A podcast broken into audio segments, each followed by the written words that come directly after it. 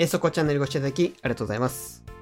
今回の瞬間作文のテーマは分子構文になります。分子構文っていうのは実は会話でそんなにね、よく使うものでもないんですけども、そこから派生してね、会話でよく使う表現っていうのは結構ありますので、そちらをまとめて見ていきたいと思います。それでは最後までご覧ください。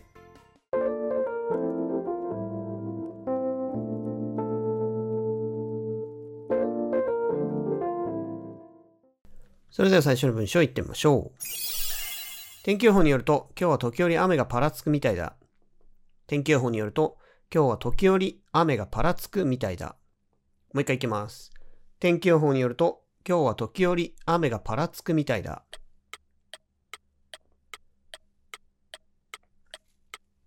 回答例こちらです。According to the weather forecast, it seems that there will be occasional light showers today. According to the weather forecast, it seems that there will be occasional light showers today. ポイントを見てみましょう。according to というのはもはやこれ前置扱いですね。ただ ing がついているように、もともとこれ分子構文から来てるわけですね。まあ、コードという動詞があってということなんですけども、長い歴史があって今は前置扱いということですね。何人によるとという情報源を指すような意味合いの前置になります。それから forecast というですね、名詞がありますけれども、これはですね、for というね、FORE。これは前って意味がもともとあるんですね。forehead だと額という意味になりますし、頭の前ってことね、額ってことですね。それから foresee。これだと予見する。前もって見るということで、未来を予見するみたいな意味合いになります。なのでね、この窃盗時っていうんですかね、これを覚えておいてください。それから天気予報とか見るとこれよく言ってるんですけども、にわか雨のことをシャワーと言います。いきなり降って、さっと止むみたいな、そういう雨ですね。それをシャワーと言います。あと、小雨のことはスプリンクルということもできます。次の文章を言ってみましょう。マラソン大会の開催中は、この道は通行止めになります。マラソン大会の開催中は、この道は通行止めになります。もう一回いきます。マラソン大会の開催中は、この道は通行止めになります。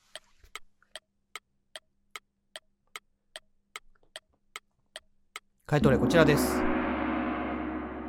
During the marathon competition, this road will be closed to traffic.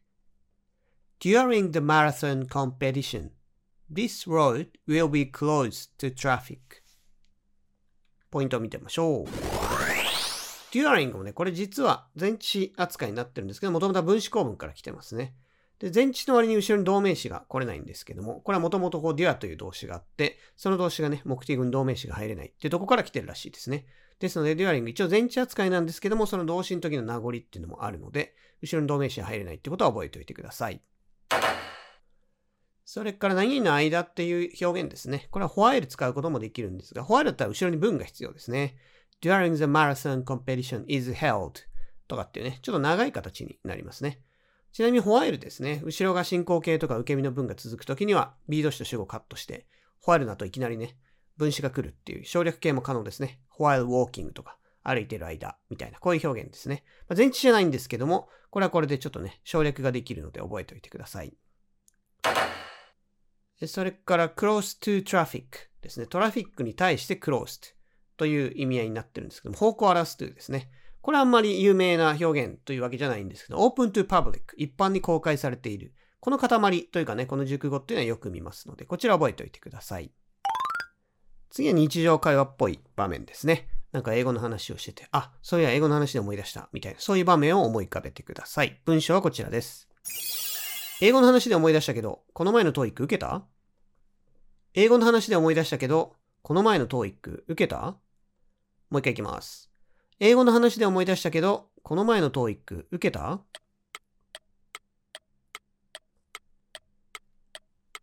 回答例こちらです。Talking of English, did you take the last TOEIC? Talking of English, did you take the last TOEIC? ポイントを見てみましょう。Talking of のところ、これが分詞ですね。いきなり ing から始まってます。これも分詞構文から来てるんですけども、まあ、もはやこれもね、熟語みたいになって、文頭で使うものと認識されてますね。Speaking of ということもあります。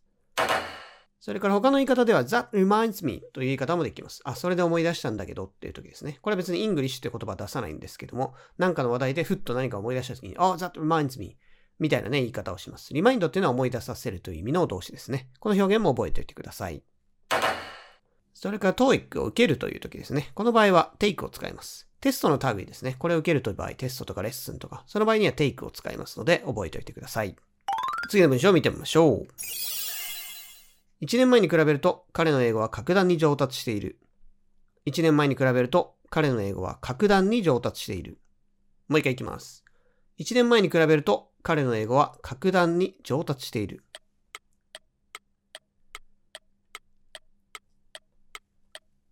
回答例こちらです。Compared to a year ago, his English has improved dramatically. Compared to a year ago, his English has improved dramatically. ポイントを見てみましょう。compared to とかですね、compared with。これも前置詞扱いになりますね。なので文頭に入れて何々に例えるととか何々に比較するとという意味で使います。これ ed とか取っちゃうとね、compare to とかしちゃう方がいるんですけど、これだと動詞扱いになっちゃうので、これは変ですね。ちゃんと分身しないと、こう前置の扱いにならないっていうことですね。compare to と。こういうね、受け身にするということですね。受け身の分子にして、ようやくこれで前置扱いになるということなんですね。それから伸びるですね。上達するという意味ですね。この場合だったら、まあ、improve が一番使いやすいですね。なぜ使いやすいかというと、こう伸びるでも伸ばすでも、自動詞でも多動詞でも使えるということですし、何が伸びる能力とかですね。まあ、いろんなものに使えるのでですね。これが一番使いやすいと思います。それから dramatically っていうとこですね。これ significantly 顕著にっていう副詞もあるので、この辺使ってもいいと思います。次の文章を見てみましょう。一般的には日本は比較的治安がいいとされている。一般的には日本は比較的治安がいいとされている。もう一回いきます。一般的には日本は比較的治安がいいとされている。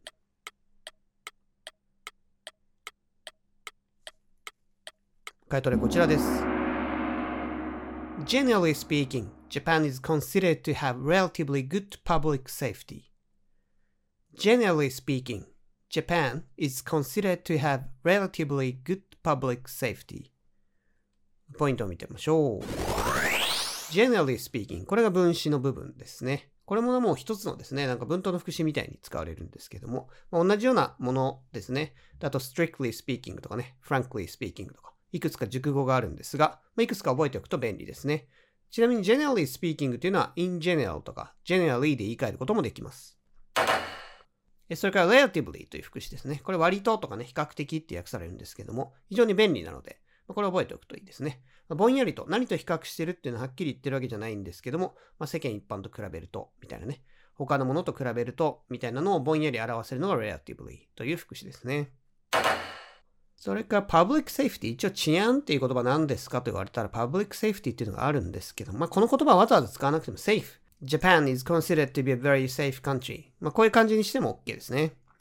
次の文章を言ってみましょう。この件に関しては、すでに上司の承認をもらっています。この件に関しては、すでに上司の承認をもらっています。もう一回いきます。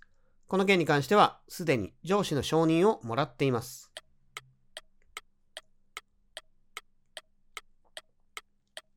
回答例こちらです。Regarding this issue, I've already got approval from my boss. Regarding this issue, I've already got approval from my boss. ポイントを見てみましょう。regarding これメールとかでよく見るかと思うんですけども、これも分子構文から来てますね。ing なんですけども、前置扱いになります。concerning を使っても同じような意味合いになりますね。まあ、about でも別にいいんですけどね。なので、これ全部前置の扱いということになります。それから後ろですね。approval という名詞使ってますが、approve という動詞使って、my boss has already approved it のような文にしても OK です。それから上司っていうとこですね。あんまり英語だとこう役職で呼ぶことはないので、ボスってことが多いですけども、他にもまあ管理者とかね、そういう意味合いのスーパーバイザーって言葉を使うことがあります。次の文章はですね、ちょうど今、忘年会シーズンに差し掛かるとこですが、忘年会だとね、混み合ってるので、まあ、事前に予約した方がいいかな、みたいなね。そんな話だと思ってください。文章はこちらです。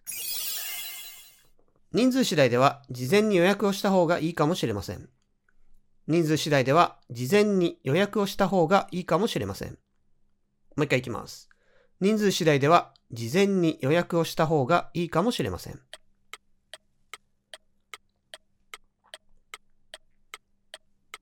回答例こちらです。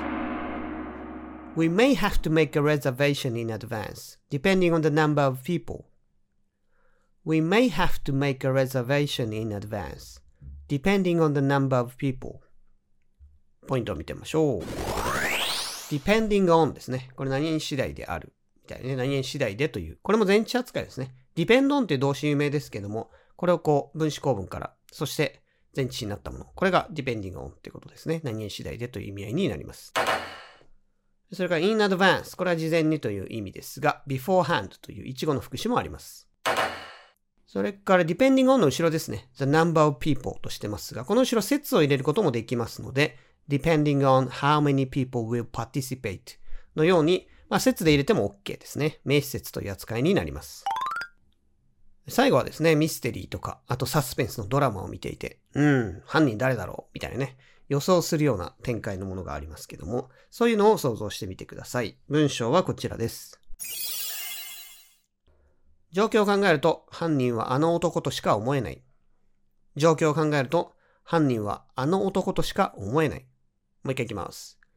状況を考えると、犯人はあの男としか思えない。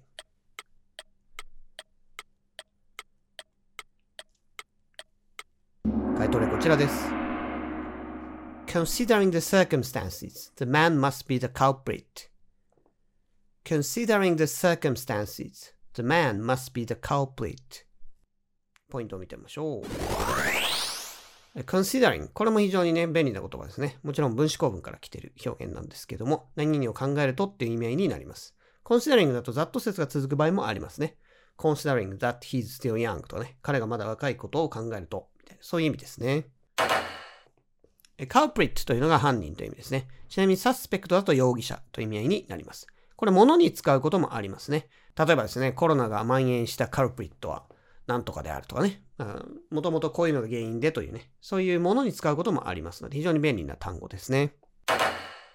それから最後のところですね。犯人はあの男としか思えない。これ直訳して I can't think of any other people とかね。そういうふうにしてもいいんですが、一番シンプルなのはやっぱり must ですね。the man must be 何に違いないという表現ですね。あと、まあ、definitely とかなんか副詞を使う手もありますけども、ま、なるべくシンプルにした方が自然な文になります。瞬間英文法のところでも説明しましたけれども、分子構文というのはですね、本来はこう書き言葉でよく使われるものなんですね。ただ今回出てきたような表現っていうのは会話でもバンバン使われますので、これマスターしてね、表現の幅っていうのを広げてみてください。それではまた次回の瞬間英作文でお会いしましょう。